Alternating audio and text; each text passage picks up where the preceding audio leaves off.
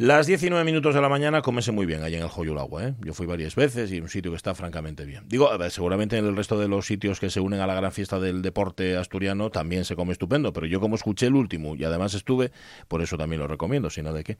Eh, oye, mira que se lo suelen currar, ¿eh? los de Google a la hora de hacer el doodle. Sí. Bueno, en este caso se lo dedican a eh, Montserrat Caballé. Yo cuando lo vi la primera vez pensé que era falete. Digo, ¿qué, qué está? falete de aniversario. Porque luego además es, ella va vestida, me imagino que es que en algún momento llevó el traje que le ponen en, esta, en este dibujo, en esta ilustración. Sabéis que el doodle es la imagen con la que se abre el buscador Google. Sí, y que cuando tiene algo que celebrar o algo que festejar, bueno, algo que recordar, pues lo hace así con un dibujo. Ya dibujamos a Caballé, que en efecto es una mezcla explosiva. Sí, ¿eh? sí la verdad es que, ¿no? vamos, terrible, no la sacas, pero ni, ni de casualidad. bueno, de hecho no la sacan ni nada. no sabes que, además, como muy ceñuda. está un poco como en, por, por las vestimentas en modo Carmen de Merimé. Sí, es un poco Carmen de Merimé, eh, un poco Rita Barberá y un poco Falete. Es una mezcla extraña la que hay ahí. y, si le quitas el pelucón, pues parece. Porque lleva como una especie de pelucón ahí puesto. Bueno, como ella llevaba que esos cardaos así. ¿eh? Pero yo creo que está dibujada palpu. Está dibujada mal, directamente. A palpu. y malamente, porque tú puedes dibujar a Palpu y salirte una cosa simpática, pero en este caso yo, si soy la familia Caballé, denuncio a Google, porque me parece realmente ofensiva. A verla, a ver, ya, ya sé que no está hecho con ganas de ofender, pero, pero parece a Joaquín Reyes haciendo de, de, Montserrat Caballé. Es una cosa tal. Bueno, eh, pero tampoco es tan importante y tampoco vamos a insistir mucho en ello.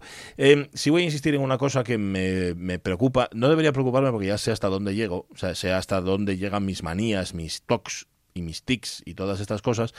Em, pero hoy estuve a punto, a punto, a punto, a punto. De hecho, tuve que concentrarme seriamente en la lectura. ¿Para? Para no tocar el chicle que estaba pegado justamente delante de mí en el asiento. Porque hoy me senté, hoy era un alza reciclado, no era un alza nuevín. Generalmente nunca lo son. Los que hacen el servicio eh, Gijón, Oviedo, Oviedo, Gijón están bien, pero no suelen ser. Bueno, los hay mucho peores. Yo he ido a alguno eh, que hace la línea Avilés, Gijón Avilés, que mete miedo. O sea, tienen que. ¡Arre! Escuches al conductor cuando, cuando sale el, alza, dice ¡Arre! Le escucha decir, qué raro, qué cosa más. Sí, los caballos del alza estos y venta. Bueno, pues había un chicle de un color rosa que claro eh, fue rosa en tiempos ahora ya adquiría pues no lo sé no sé cómo deciros un poco vermellón podría ser porque claro llevaba tiempo y pegado y como no tenía asiento delante el alza eh, perdón el chicle estaba pegado en una especie de barandilla ya digo que era un alza reciclado con lo cual fue antes autobús urbano o cosa similar, con lo cual tenía barras. Bueno, pues en una de las barras, justamente delante de mí, estaba pegado el chicle en cuestión, ya duro, bueno, deduzco que era duro porque, pues, insisto, eh, no lo toqué. eso te iba a decir. a ver, a ver, a ver, que te acabamos pillando con las manos en el chicle. No, al final no. Esa manía me ha dado muchos disgustos. Mm. Esa manía de, si veo algo que está pegado, es decir, algo que no forma parte de la estructura original, sino que algo, alguien le hizo un añadido, ir yo a, tocar con, el, con el dedo. A rasqui rasqui. Eso, ya conté incluso cómo me encontré con sorpresas desagradables al mirar, al hacer eso debajo de las mesas. Tú estás mm. sentado, esto eh, lo estoy diciendo en mesas de, cualquier lugar, no en mesas, mesas compartidas. Sí, en mira, en mesas de cafeterías yo eso no lo hago. Yo eso no lo hago porque ahí te puedes encontrar cualquier cosa. Pero, por ejemplo, en estudios de radio, que bien, algunos tuve, Tampoco en tantos, si te pones a mirar, pero bueno, yo qué sé, pon que haya estado un tres o cuatro. La puñetera manía de estar sentado y echar la mano debajo de, debajo de la mesa y claro, a veces te encuentras con cosas pegadas. Las cosas que se pegan ahí habitualmente no son cosas buenas, porque ya sabéis que se pega todo menos la hermosura. Pues se pegan chicles, se pegan mucosidades, se pega, se pega lo que, lo que haya. Y a veces no son ni chicles ni mucosidades, son cosas que iban por el aire y quedaron pegadas ahí, y porque ya han perdido mm, toda su lo que, es su entereza, lo, que es, lo que es su ser. La entereza estoy eh, perdiéndola yo. Sí, sí, pero bueno, no doy detalles. Em, y nada, y es, además la culpa es mía, ¿eh? La culpa no es de nadie más, porque hay gente muy gocha, oye, ¿verdad? Pero ¿quién me manda a mí meter la mano debajo de la Poner los dedinos pues donde no, debes. Pues no, lo hagas. Pues nada, me concentré, me concentré y lo conseguí. Lo de tocar es un impulso eh, que... ¿Alguna vez te llamaron la atención, por ejemplo, en un museo? Por tocar. Por tocar. A ver, por tocar cosas que creía que podía tocar, yo que sé, una mesa que hay en el centro, pues igual sí. que creías que era parte del. Bueno, del- hay, hay del veces que sí. Generalmente te ponen un cartel que dice no tocar, pero si Sí. tú vas un poco despistado, tocas. Y entonces siempre, siempre, siempre hay alguien que te ve. Hombre, sí, sí, exacto, exacto. Y no hay mayor bochorno que siendo Ah, sí, una señora ya de pelo en pecho, Ajá. venga alguien a recriminarte Claro, como si tuvieras el, cinco años. el actuar como una chiquilla. Claro, claro. A mí eso me da mucha vergüenza también. Sí, sí, sí, pero sí. por lo que dices tú, porque dice, oiga, pero usted cree que yo estoy aquí para... He venido yo a este museo a tocar la mesa. No, he venido a este museo a ver a Magritte. Y luego además eh, compruebas que es que te han visto a través de las cámaras porque, porque no estaba, eh, ha venido directamente o- oyendo el tico, tico, tico, tico por el pasillo. caminando y dice, ¿eh? oiga, por favor, no toque Viene ahí. a por mí. Que además tú ya ni te acuerdas muchas veces. Claro, cuando- es claro, verdad, claro. perdón, la mesa que ya, sí, disculpe, disculpe. No, yo, por ejemplo, echar la mano a un cuadro, no. No lo hago. A Lo de acercarme igual más de la cuenta a mirar, a mirar, un detalle, sí. exacto, Sí, exacto, sí, sí, exacto. sí. Y pasas esa línea imaginaria de, sí. eh, del palmo de distancia. Eso es. Eso, eso. Y eso, si no pita, date por, date Sí, por sí, bien. sí, date- por bien date empleado. por bien- sí, por- pero vamos, en caso de que pite ya es la vergüenza total y absoluta. Sea como sea, mm, que, te- que venga ya un propio o una propia a reñirte, insistimos, esto da bastante, bastante cringe. Lo puedo asegurar. Y luego ya dejas de, ya no disfrutas del resto del museo, ya no disfrutas. Por cierto, ¿fuiste a Bellas Artes este fin de semana que tenías pensado ir a ver la exposición No. El color del tiempo? No, no, no, no, no, lo tengo en el debe. Por ¿eh? suerte va a estar Te queda muy- sí, eh, te una queda y lo tengo tan cerca, tan cerca. Ujú. Pero sí, sí, además tengo mucha curiosidad. Sí. No hay nada como que te cuenten cosas que, que no puedes ver, Hombre. ¿eh? como para que se te enciendan los motores de meca, meca, meca. Oye, eso hay que verlo, eso hay que verlo. Sí. Aparte de lo que decía Pablo Armesto también Hombre. el otro día, en el momento en el que Miguel Treviño dejó, que Sí. es que hay un diálogo, se establece un diálogo entre lo que se expone en el Museo de Bellas Artes, que generalmente son obras de, hombre, de cierta, de cierta antigüedad, y tú, antigüedad, que lle- que lleve un siglo eh, en, en- En el en arte. cuestiones de antigüedad, nada. Eh, y diálogo, dialoga lo nuevo, que es eh, Pablo Armesto, con lo anterior. Y eso es muy interesante. Así que nada, Mm. me, imaginaba a Pablo cuando nos contaba estas cosas sentado en el Bellas Artes horas y horas, mm, simplemente dejando que, que- que el espacio entrara, Entrara, en él. ¿eh? Puede ser, puede ser. Mira, eso no se lo preguntamos, pero por culpa de Miguel Bueno, porque no hubo tiempo. La es un tenía en el tintero y ahí se quedó. Más- más- Pero- es buen tipo, eh, Miguel Trevín. Además, fíjate que invitados nos trae más guays. Sí. Pero luego se, se Bueno, comporta- es que tiene su, él vive en su propio ritmo. Él vive en sí, en su un propio mundo, mundo que vital. tiene su propio ritmo. Sí, sí, sí, totalmente. totalmente, que no es el nuestro, además, generalmente. Vale. Abrazo, Em, Miguel. Pues sí, otro. eh, muy, muy fuerte. No obstante, yo ya le dije que hasta dentro de dos semanas, como este jueves y este viernes no hay programa, no Sí. quiero saber de él nada, de nada, de nada. Ni ¿eh? como amigo, ni como no, nada. ni como nada. Ya hablaremos con. Hombre, Jorge Alonso, ¿cómo está? Buenos días. Bien, bien, bien, ¿qué tal? Buenos días. Muy bien, que lo ¿Qué tal, pasaste bien tal? estos días que descansaste. ¿Descansaste lo primero? Sí, sí, sí, incluso descansé. Ajá, vale.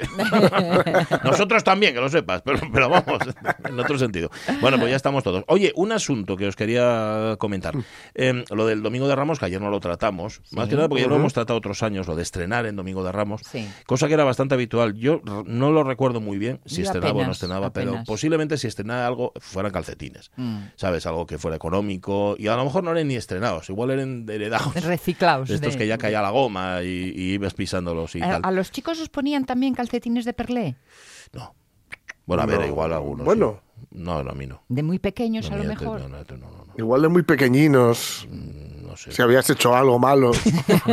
Sí, que te los ponen apretados con, con la hebilla ahí bien, bien, eh, bien prieta para que te cortara la, la circulación del pie. No, yo no recuerdo que me los pusieran. Bueno, lo que os preguntamos hoy no es tanto si estrenabais en Domingo de Ramos, que si podéis, si queréis lo ponéis, sino si os sigue haciendo ilusión estrenar. Es decir, esa ilusión que tienes cuando oyes guaje de, ay, estoy de nuevo, y vas además como... Como, Mm. Como tieso y muy tieso, muy pincho ¿eh? y tal, como diciendo, mira, estoy de nuevo, todo, vas enseñando los calcetos y son calcetos y tal. O ya habéis perdido esa ilusión de estrenar, pues de estrenar ropa, de estrenar, bueno, de estrenar libros, por ejemplo, que eso da muchísima Ah, ilusión. O de estrenar un disco, lo que decíamos ayer, de llegar a casa, llegar a casa y tal, lo primero, ¡buah! poner el disco, estabas deseándolo además. O, por ejemplo, estrenar un deportivo de seis cilindros.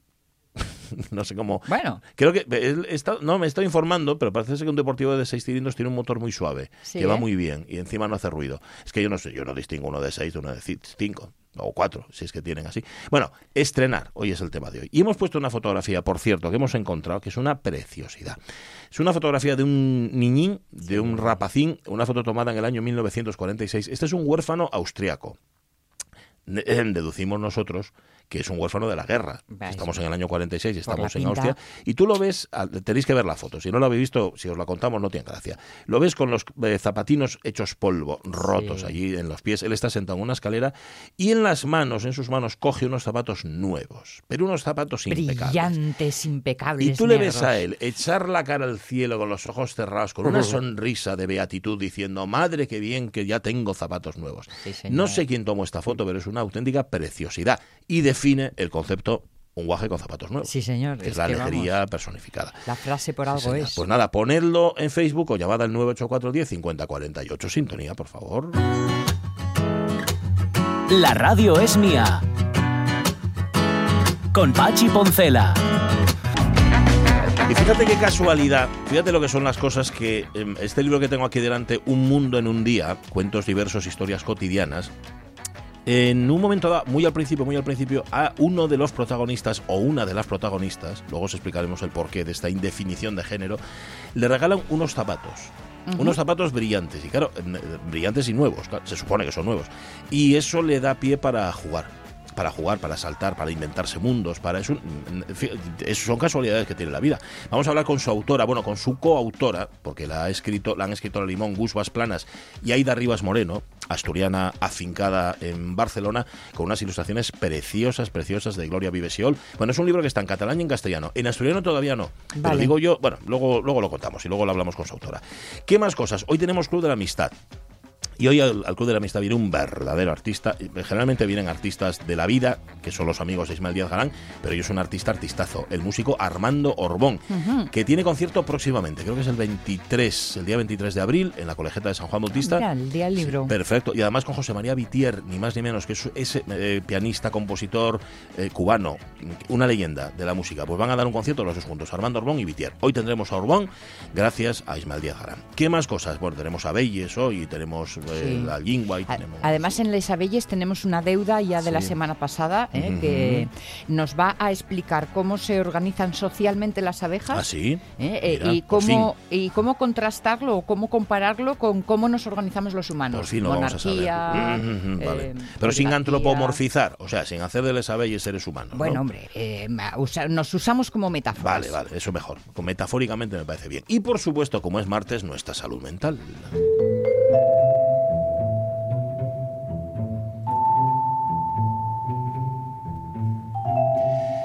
Le estamos pasando revista a la salud mental a lo que nos ha dejado, a lo que nos han dejado las sucesivas crisis, las crisis de todo tipo, la crisis económica, la crisis sanitaria, la crisis bélica, también, ¿por qué no? Una crisis internacional también nos afecta aquí. Pues sí. Eh, la huella que nos ha dejado en nuestra salud mental. Doctora Teresa Pérez Espinosa, muy buenos días.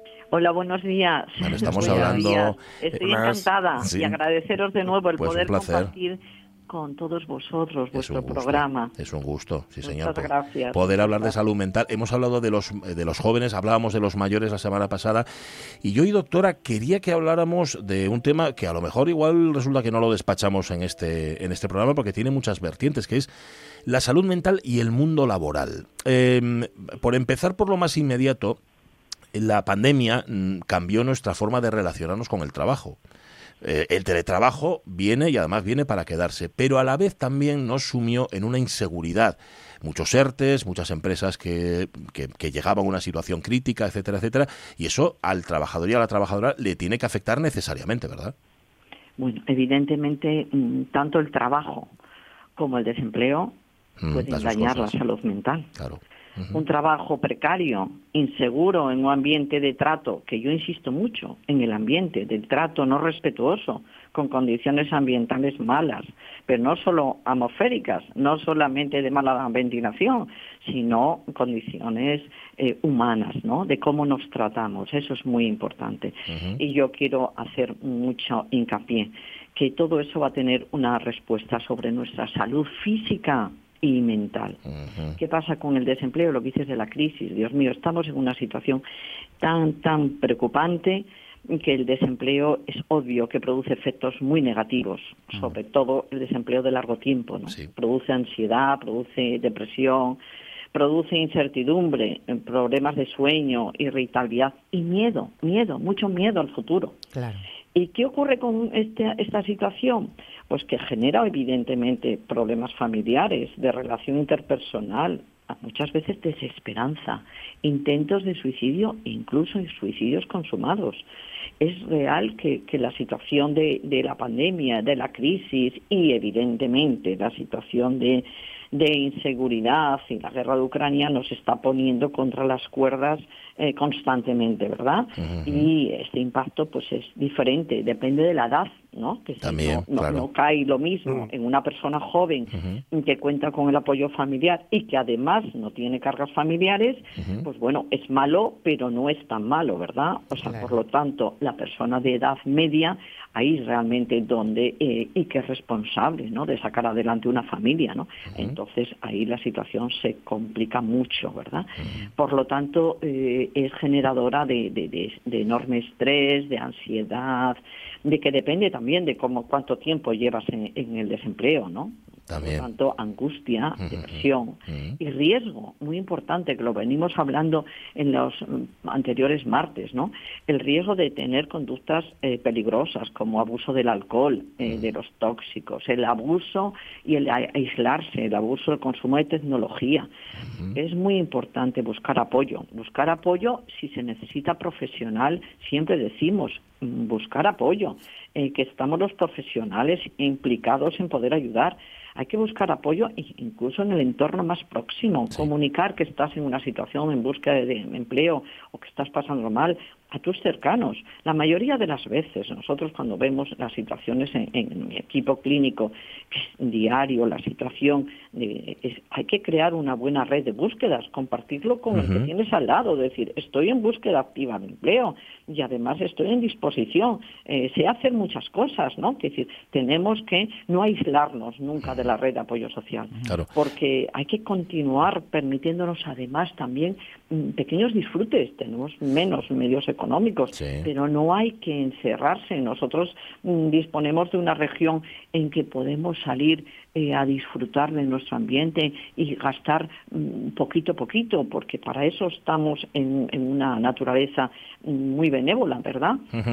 y, tú decías que, ha pasado pues también con el teletrabajo. Claro, es que ha cambiado, han cambiado nuestras relaciones laborales, las relaciones con los compañeros, la relación con nuestro propio puesto de trabajo, que tú te duchas eh, por las mañanas te eliges la, a veces hasta te afeitas, no es mi caso hoy, eh, y eliges la ropa para ir a trabajar con el teletrabajo, la actitud es completamente distinta. Y encima lo que decimos, no te relacionas ya con tu, con tu estricto ámbito laboral, ¿no? Mm. Totalmente. Tú lo decías el otro día, que en cada vez la enhorabuena de que estabais todos en el equipo trabajando, ¿verdad? Y era como un día de realmente especial, ¿no? Por fin estamos todos juntos, ¿no? Sí, es verdad. Realmente el teletrabajo, mm, según la OCDE, ¿eh? ha dicho que perjudica la salud mental. Yo creo mm. que ha perjudicado mucho todo, ¿no? Mm. Que es la suma de. Pero efectivamente el teletrabajo tiene unas pautas que tenemos que, que, implementar y que tenemos que creérnoslas, tenemos que interiorizarlas, ¿no? ¿Qué ha pasado con la pandemia? Pues que de un día para otro nos han dicho todos a teletrabajar. Claro, no es lo mismo que te manden a teletrabajar pues a nuestra generación de millennials, que están encantados, que son unos fenómenos con las tecnologías, que es como realmente se relacionan, eh, que se han quedado súper cómodos, que personas que no tienen la misma formación, ni la misma destreza, ni conocimiento de las tecnologías. Es decir, tener pacientes con unas situaciones de estrés y de, y de preocupación y de inseguridad enorme. Por lo tanto, ojo, en el teletrabajo no como la mayoría de las cosas no mm, caen igual, no, dañan igual. Claro. Personas, sí, dime, Sony. No, es que estaba pensando, es que veo una situación difícil en el caso de que tenemos circunstancias que aprietan la realidad, aprieta mm. el paro, el teletrabajo. Eh, mm, ante esto, más que un cambio de actitud, tampoco podemos hacer mucho porque, porque el miedo parece lógico, la ansiedad parece lógica.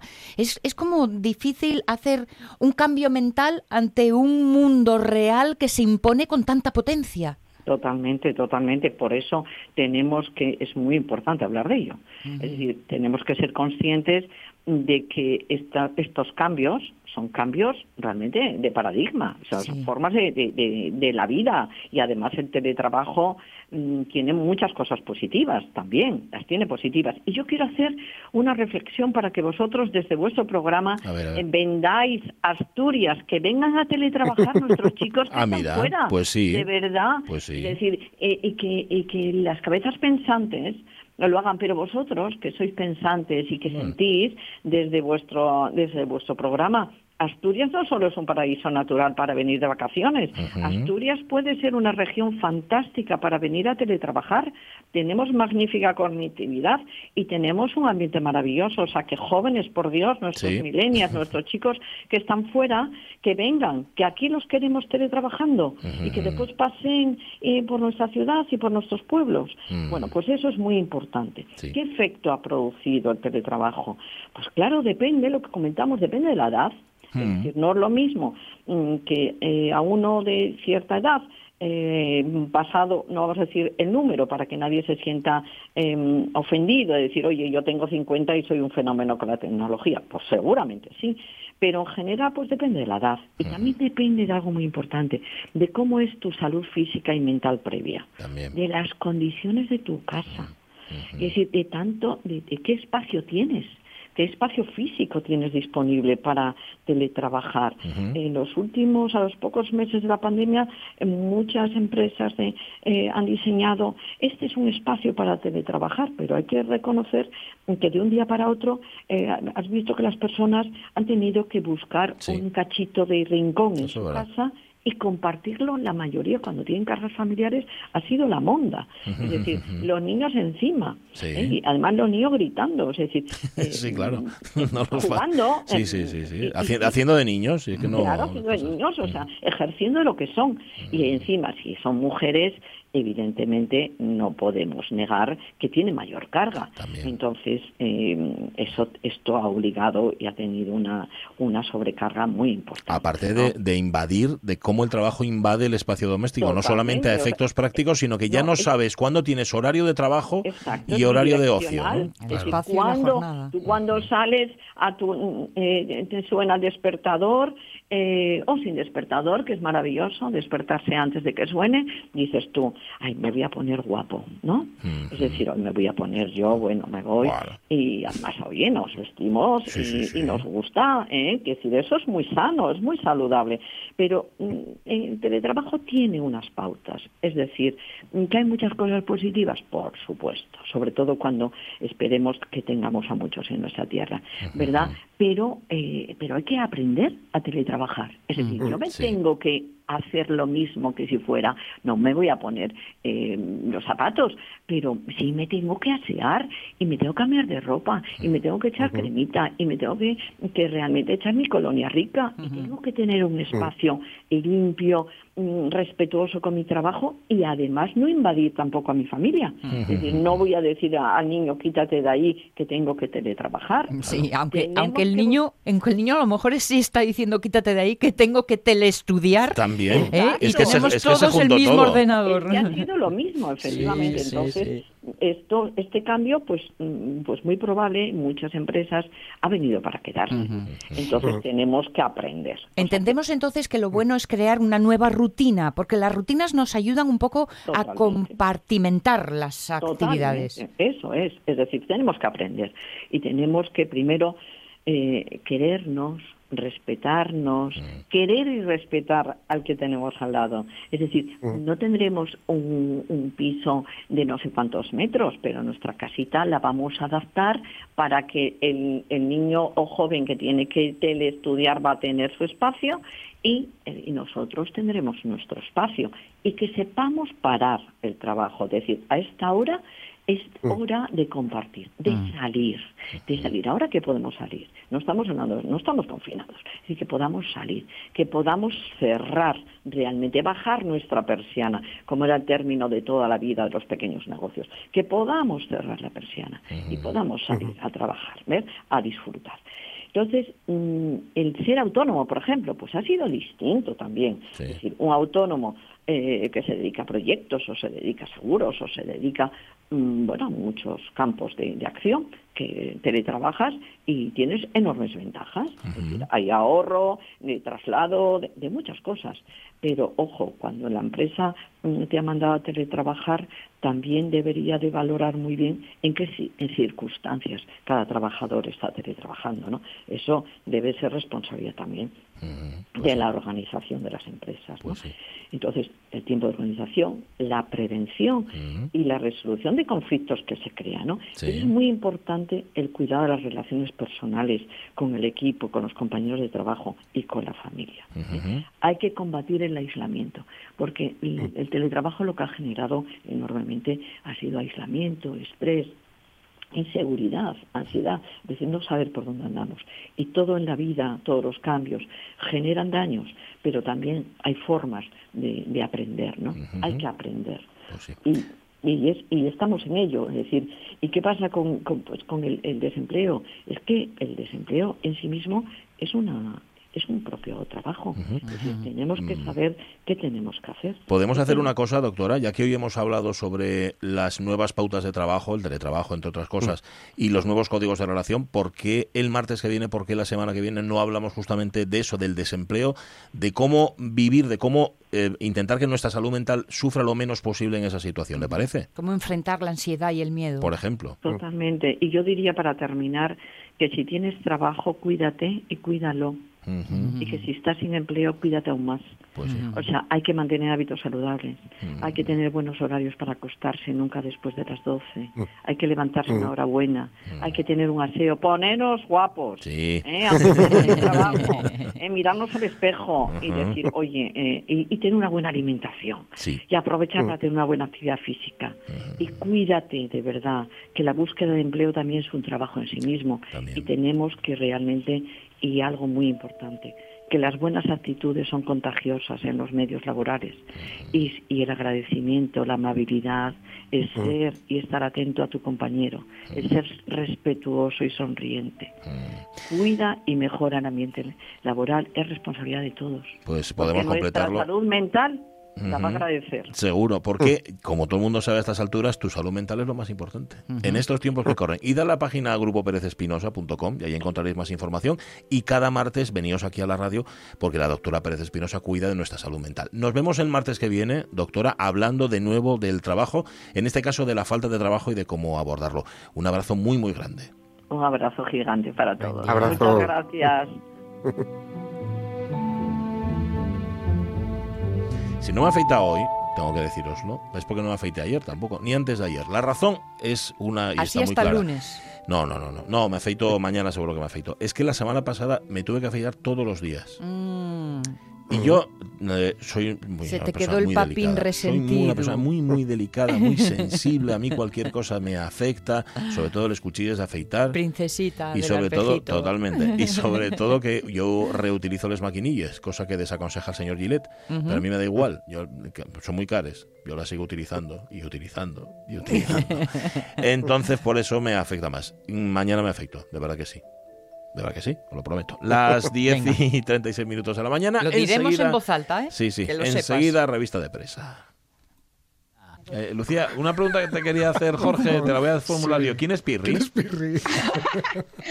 Pirri es un señor que vive en la montaña y que Ah. está muy actualizado. Ah, vale. Entonces le llega toda la información antes que a los demás. Y, y si él no lo sabe, es que no existe. Ajá, está. vale, vale, vale. Muy bien. Muy bien, muy bien, muy No, bien. es que había, en nuestra época, cuando nosotros éramos jóvenes, había un delincuente habitual que se llamaba el Pirri. Pachi Poncela.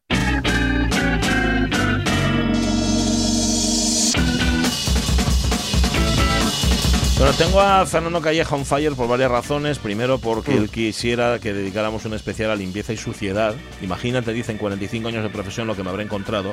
Se refiere a cómo me encuentro yo cosas cuando miro debajo de las mesas. Claro, que se Ah, dedica a todo vale, lo que tiene que ver con vale. carpintería. Sí. Y luego sobre las dificultades para teletrabajar en Asturias, que en efecto era un mensaje muy, muy loable y muy positivo el que nos eh, lanzaba la doctora Pérez Espinosa, pero claro, él, él lo ve más complicado. Luego lo comentamos, Calleja, a, la- a las 11, por ejemplo, después de las noticias. Es que ahora tenemos revista de presa que empieza, atención, por algo que yo todavía no hice, pero que acabaré haciendo fijo. Primer Hombre. titular, vamos allá. Te lo garantizo. Fijo. ¿Por qué la gente está buscando en Google Florida Man seguido de su fecha de cumpleaños?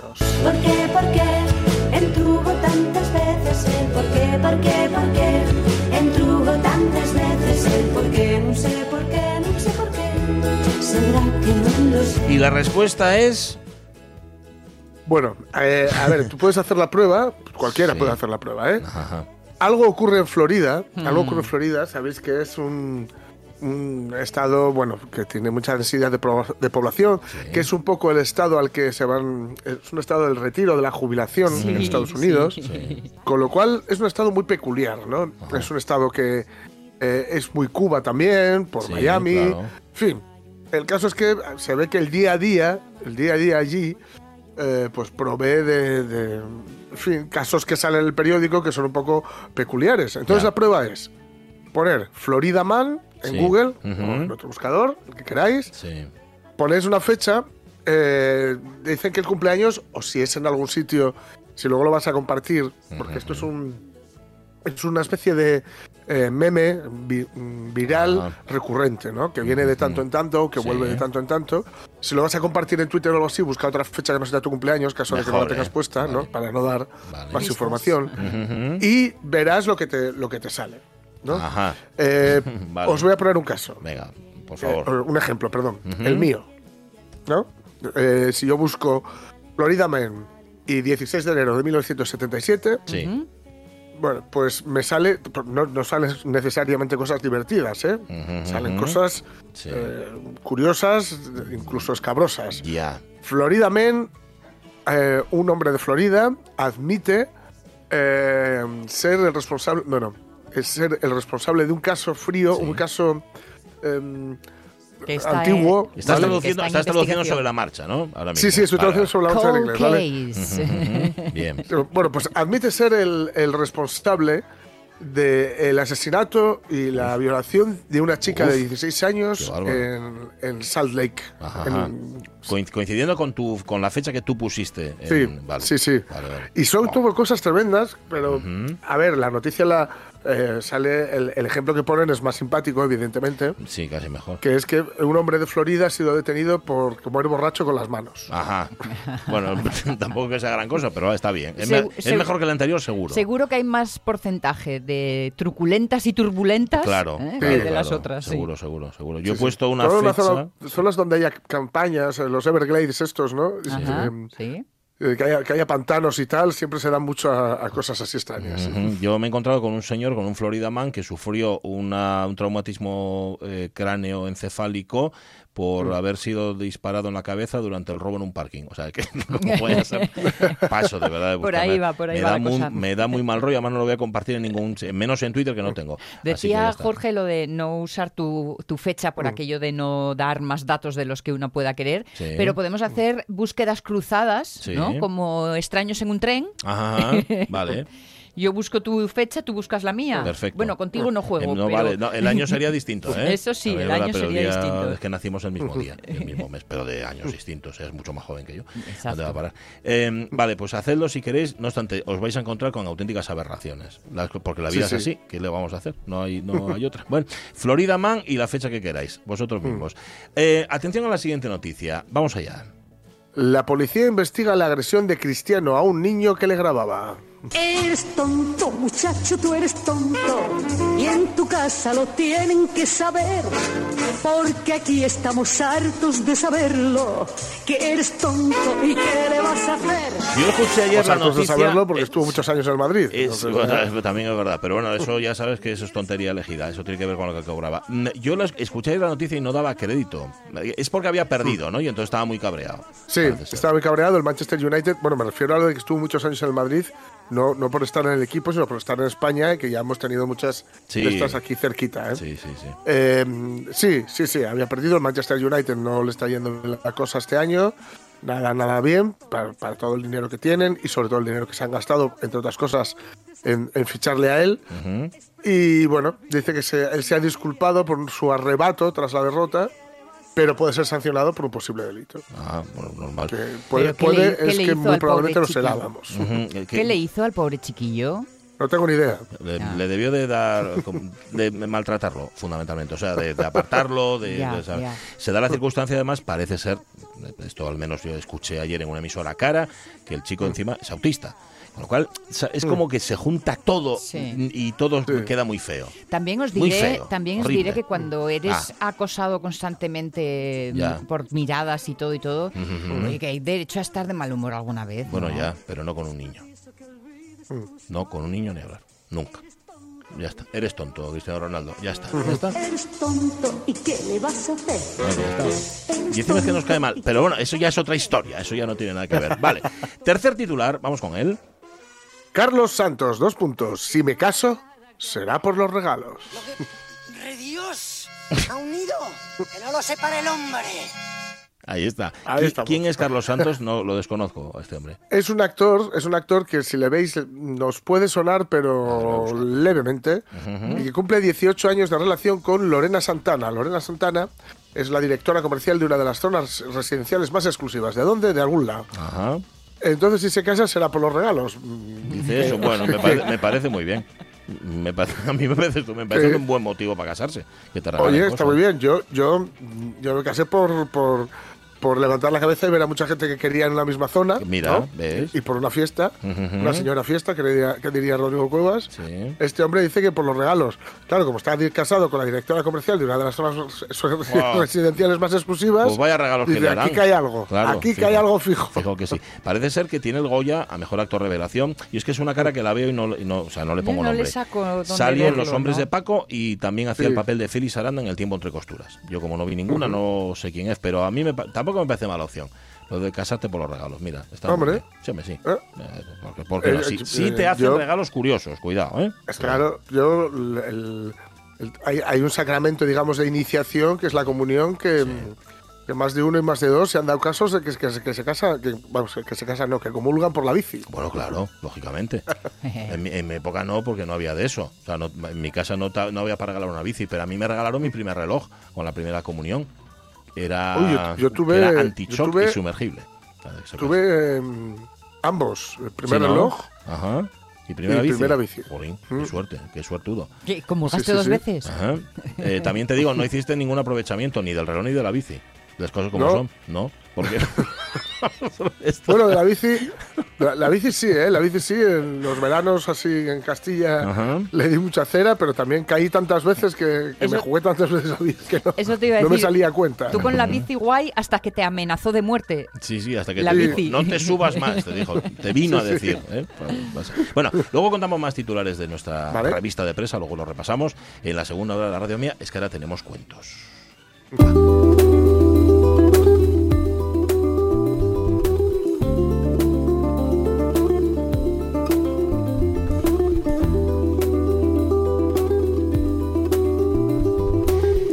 Desde que me leí este libro, llevo pensando si le van a sacar más provecho los adultos, o sea, los guajes lo van a disfrutar, de verdad, lo van a disfrutar muchísimo, porque tiene como un frescor una cosa que de verdad me entusiasma. Pero yo creo que los adultos le van a sacar mucho partido a Un Mon en un día, Un Mundo en un día, cuentos diversos, historias cotidianas, que yo, por cierto, tengo la edición en catalán.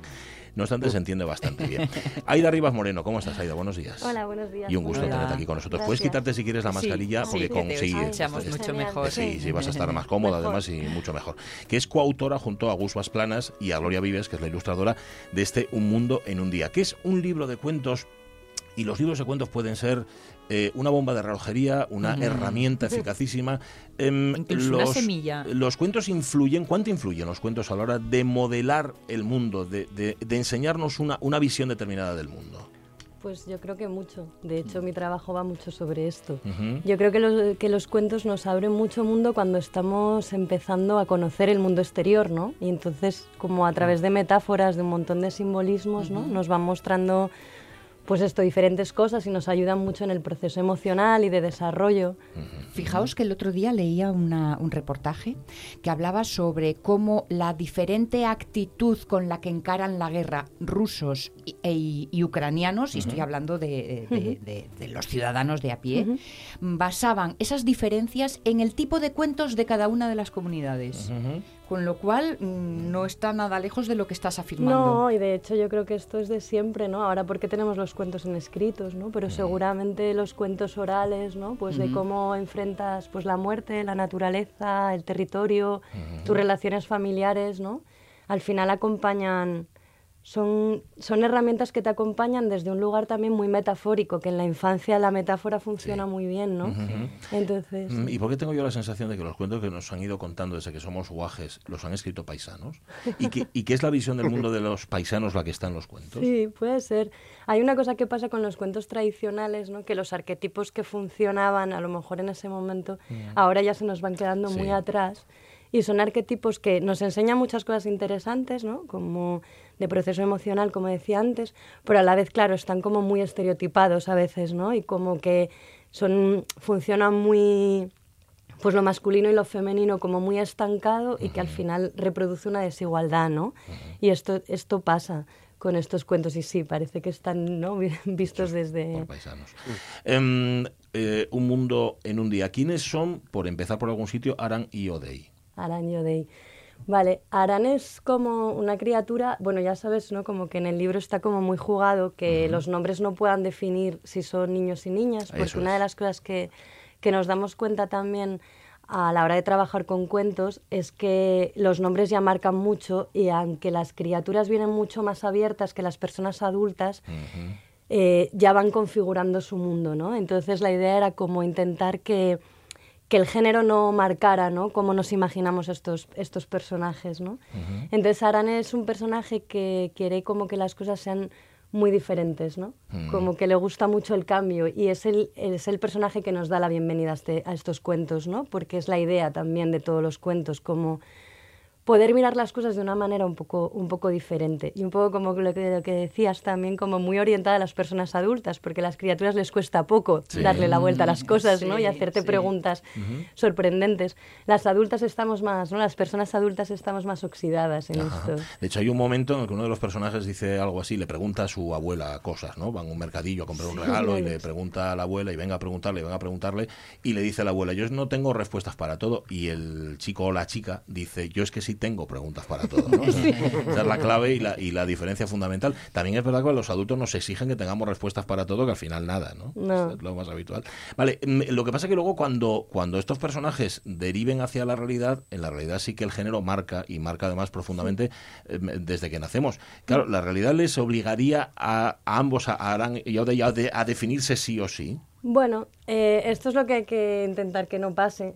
Eh, sí, lo que acaba pasando es que realmente tú lo que vas a querer es encajar y que te reconozcan. Si estamos, si creamos un modelo donde para que me reconozcan me tengo que definir o ser de una manera determinada, eh, por ser niña o por ser, o por ser niño, claro, tú vas a intentar encajar, ¿no? Por supuesto hay infancias que no lo intentan y que están ahí fuertes, ¿no? También depende mucho del entorno y del contexto, de las familias, de la escuela, del barrio, de la comunidad. Pero sí, claro, intentas encajar, como nos pasó a todas, ¿no? Al final todo el mundo quiere ser visto y reconocido. Quizá mantener los límites abiertos eh, no sea algo bueno solo en cuestiones de, definición de, género, sino en casi cualquier cosa de la vida, ¿no? Darse a uno mismo la oportunidad de no ser siempre el mismo. Exacto. sí, yo trabajo mucho desde ahí cuando, cuando hago formaciones o siempre lo digo, ¿no? Como que esta cosa de la coherencia de la identidad, ¿no? es como, bueno, somos, tenemos múltiples facetas y cada, seguramente cada momento estamos desarrollando una u otra, ¿no? Para mí como lo, interesante sería acompañar a las criaturas a poder conectar como con su brújula interior, ¿no? Como que es realmente donde vibras, ¿no? Entonces todo lo que pueda ser abrir eso, creo que es un regalo. Después, pues pasará cosas que pasan que al final intentas ¿no? seguir el, el, camino para que te para ser mirado pero o mirada pero pero sí como cuanto más puedas estar como conectada, ¿no? O conectado contigo. Yo es que estoy, me, he leído el libro y lo que os decía de la sensación, me lo he leído en catalán y lo he entendido bastante bien, insisto, porque lo decíamos antes, el catalán escuchado es bastante más complicado que leído, las cosas como son. y la sensación que me han transmitido es la palabra que antes utilicé, que es la de, la de frescor. Tú te mm. imaginas a ti mismo o a ti misma jugando a esos juegos. Claro que hay un momento al principio del libro donde le regalan unos zapatos unos zapatos brillantes. Em, claro, el problema es cuando empieza empiezan a regalarte móviles, cuando ya no te regalan zapatos. Mm, de verdad, ¿cuánto, cuánto mal? Y yo soy padre, ¿eh?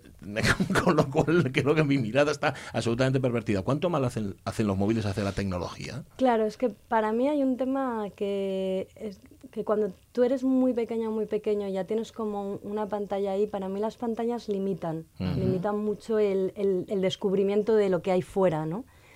Entonces, claro, cuánto mal, la verdad que no sé decirlo, pero sí sé decir cómo me impacta ver una criatura pequeña. Vale, es mejor como lo estás explicando. Trabajando, o sea, con un teléfono. A mí me impacta porque pienso que están en un momento de descubrir mucho más allá, ¿no? Y al final estás dando algo como muy limitado y como que yo creo que es interesante que puedan trabajar mucho desde la neutralidad, en el sentido de materiales muy neutros, cosas muy neutras, no, no tan pautadas. Al final la pantalla te va a poner un dibujo y ese dibujo va a tener un color y es, no, no sé cómo explicarlo, ¿no? Y como y claro, lo importante es como la imaginación, ¿no? Esta cosa de que yo no, no me llegó mucho, ¿cómo se llamaba? La, la bruja vería, ¿no? No, no me llegó mucho, pero sí recuerdo esta parte de ahora salen árboles y si no, y si no puedes imaginar nada, apaga la tele, ¿no?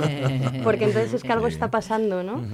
Pues me viene un poco eso. Y luego que los móviles que dejas a las criaturas también, esto fue muy interesante, que me lo explicaba eh, un amigo, es como, claro, los móviles ya contienen mucha intimidad, entonces tú estás abriendo la puerta a tus hijos o tus hijas a tu intimidad, porque ahí entra un mensaje, ¿no? Entonces también tiene otro tema como interesante, pero para mí la pantalla básicamente es esto, ¿no? Y a mí me impacta.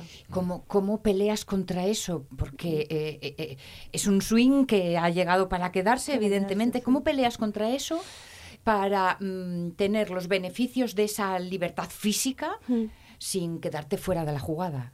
Ya. Es que yo, yo, creo que mm, no te quedas tan fuera de la jugada. O sea, creo que hay unos miedos a veces. Yo siempre pongo el ejemplo de. Yo hacía muchos talleres de teatro social con, con chavalas y chavales jóvenes, adolescentes. Y había una chavala que no tenía móvil y era la única del grupo. Esta chica no estaba para nada fuera del grupo. Obviamente estaba rebotadísima con la familia, ¿no? Y no entendía. Pero la familia era como, no, hasta cierta edad tú no tendrás un móvil, bueno, con todos los, por los porqués, ¿no? O sea, estaba razonado, claro, tú no puedes decir esto no. Luego también las personas adultas tenemos que ser coherentes un poco, porque tú le estás diciendo que no a la criatura, pero luego tú estás ahí en plan que aprovechas un momento, ¿no? Pero bueno, y esta chica no estaba fuera del mundo, pues porque esta chica había cultivado sus relaciones, porque tenía una fortaleza y una seguridad en sí misma y una autoestima, o sea que, que yo creo que, que todo va más de, de, cuidarnos en la autoestima, de darnos seguridad, de darnos confianza en la familia y en todo y en la escuela, y luego no te quedas tan fuera. Entonces, yo creo que... Hay que atreverse. Sí, y que es un uso, hacer como un uso responsable también de la tecnología. Entiendo que es muy difícil, la tecnología esta está hecha para no hacer un uso responsable. Sí, sí está diseñada para eso. Sí, a mí me pasa a veces cuando me veo más enganchada a WhatsApp, ¿no? Que digo, pero ¿qué me pasa? Si tengo todo aquí a mi alrededor, yo estoy pendiente, ¿no? Bueno, la, presión la se ejerce sobre los hijos, pero también sobre los padres. Lo difícil que es impedir que tu, que tu chiquillo tenga un teléfono antes de los 14 años. Bueno, no os podéis imaginar. Y pero, enseñar con el ejemplo. Y enseñar con el ejemplo. Que ahí es donde más nos duele. Me mm, eh, parece un libro para niños y niñas, yo decía antes, también es un libro para adultos, pero es que los temas que se tratan los veo tan de adolescente también, yo que sé, cómo nos ven, cómo nos vemos, la, el cuerpo, el placer. Hay mm. muchísimos temas aquí que para un adolescente también, ¿no? Sí, podrían ser. Nos pasó una cosa muy interesante a Gus y a mí en una presentación, que nosotros llevábamos los cuentos pensando que serían para más peques, mm. y al final interpeló mucho a una cría que tenía como 10 años, 11, bueno, que estaba ahí como empezando la pubertad, ¿no? Y sí, le, impactó mucho. Eh, eh, hay un cuento que es una, en una bañera, ¿no? Que es el descubrimiento del cuerpo y del placer. Pero lo que es interesante es que realmente esto empieza en edades muy tempranas. Lo que pasa es que lo paramos y no lo hablamos. Entonces, claro, cuando llega la adolescencia, tú no conoces tu cuerpo, no conoces tu placer, y entonces sale, ¿no? Yo vengo ahora justo de hacer talleres de sexualidad con adolescentes. Y claro, van perdidísimas porque no, no están acostumbradas, ¿no? Pero sí, podría contactar también con la adolescencia, seguro. Seguro, seguro. Has mencionado ya eh, tus, mm, tu relación precisamente con adolescentes y con niños a través del, del, trabajo. Me imagino que e, ese, ese contacto directo cara a cara ha sido un lugar de, de inspiración para estas historias, ¿no? Sí, totalmente tanto trabajar con adolescentes como con, con, la infancia y también con, yo trabajo mucho con profes. Entonces también sí, sobre todo con, con, maestros y maestras de primaria e infantil. Y entonces también te traen como muchas historias. Yo, yo estoy como, pues bueno, le doy muchas vueltas, ¿no? A- al tema de, bueno, es mi trabajo, ¿no? Pero le doy muchas vueltas al tema del género y de cómo acompañar. Y sí, y hay como muchos ejemplos que vienen de ahí y de experiencias también de la propia infancia, ¿no? Al final, cuando te pones a escribir cuentos para peques, te estás escribiendo un cuento a ti, ¿no? En Sí. plan, este es el cuento que a mí me hubiera encantado. Sí, seguro, seguro. En la página 15 se habla sobre el gusto que tiene uno de los eh, protagonistas, una de las criaturas protagonistas, a montar los puzzles, pero no de acuerdo con el original, es decir, no de acuerdo con el modelo. ¿Esto por qué demonios tiene que encajar aquí si yo no quiero que encaje aquí? La última pregunta sería esta, ¿les obligamos a que encajen las piezas en un determinado orden en lugar de dejarles que encajen donde ellos vean? Pues yo creo que sí. Mm. Me, me, me, me duele decirlo porque sé que no lo hacemos con esa intención las personas adultas, pero yo creo que No es por maldad, ¿eh? eso está No, claro. creo que, que es, que es inevitable, ¿no? Igual que si tú tienes un crío y nunca le comprarás una falda, seguramente no lo harás, porque no te entra. Sí. Aunque sea una prenda de vestir como cualquier otra, ¿no? O otras cosas, ¿no? Esto de cuando hacen un dibujo y tú lo interpretas. Ah, mira, un elefante. Y se quedan así en plan, no, No, esto... es otra cosa. no, como este tipo de cosas que poco a poco los vamos... Sí, seguramente inconscientemente, pero sí. Mm. Pero bueno, mientras lo intentemos hacer como con el mayor amor, yo creo Eso que sí. si hay amor, Eso también sí. esto ayuda, ¿no? Como... Buscad el libro Un mundo en un día, cuentos diversos, historias cotidianas, lo edita Pollen, lo han escrito Gus que no está aquí, pero sí está aquí Aida Rivas Moreno, Sí. y las ilustraciones son preciosas de Gloria Bebesiol. Aida, muchísimas gracias por haber estado con nosotros. Aprovechando, por cierto, que está en Barcelona habitualmente, anda por el mundo, pero se ha venido aquí a Asturias el- en esta Semana Santa y hemos aprovechado. Sí. Buscadlo, de verdad, es una gozada de libro. Nos vamos a las noticias, a las de las 11 de la mañana. En la segunda hora sabéis que tenemos Club de la Amistad. Hoy viene Armando Orbón, guitarrista y muchas cosas más para contar un montón de historias con Ismael Díaz Galán. ¿Qué más cosas extremos tenemos también? Sí, Hay que sí, co- completar la lista de presa, madre, va a dar tiempo a todo. Y el Facebook, evidentemente, donde hoy nos contáis si os gusta estrenar o no, si esa sensación de cuando estrenabais de aguajes la tenéis ahora que sois mayores.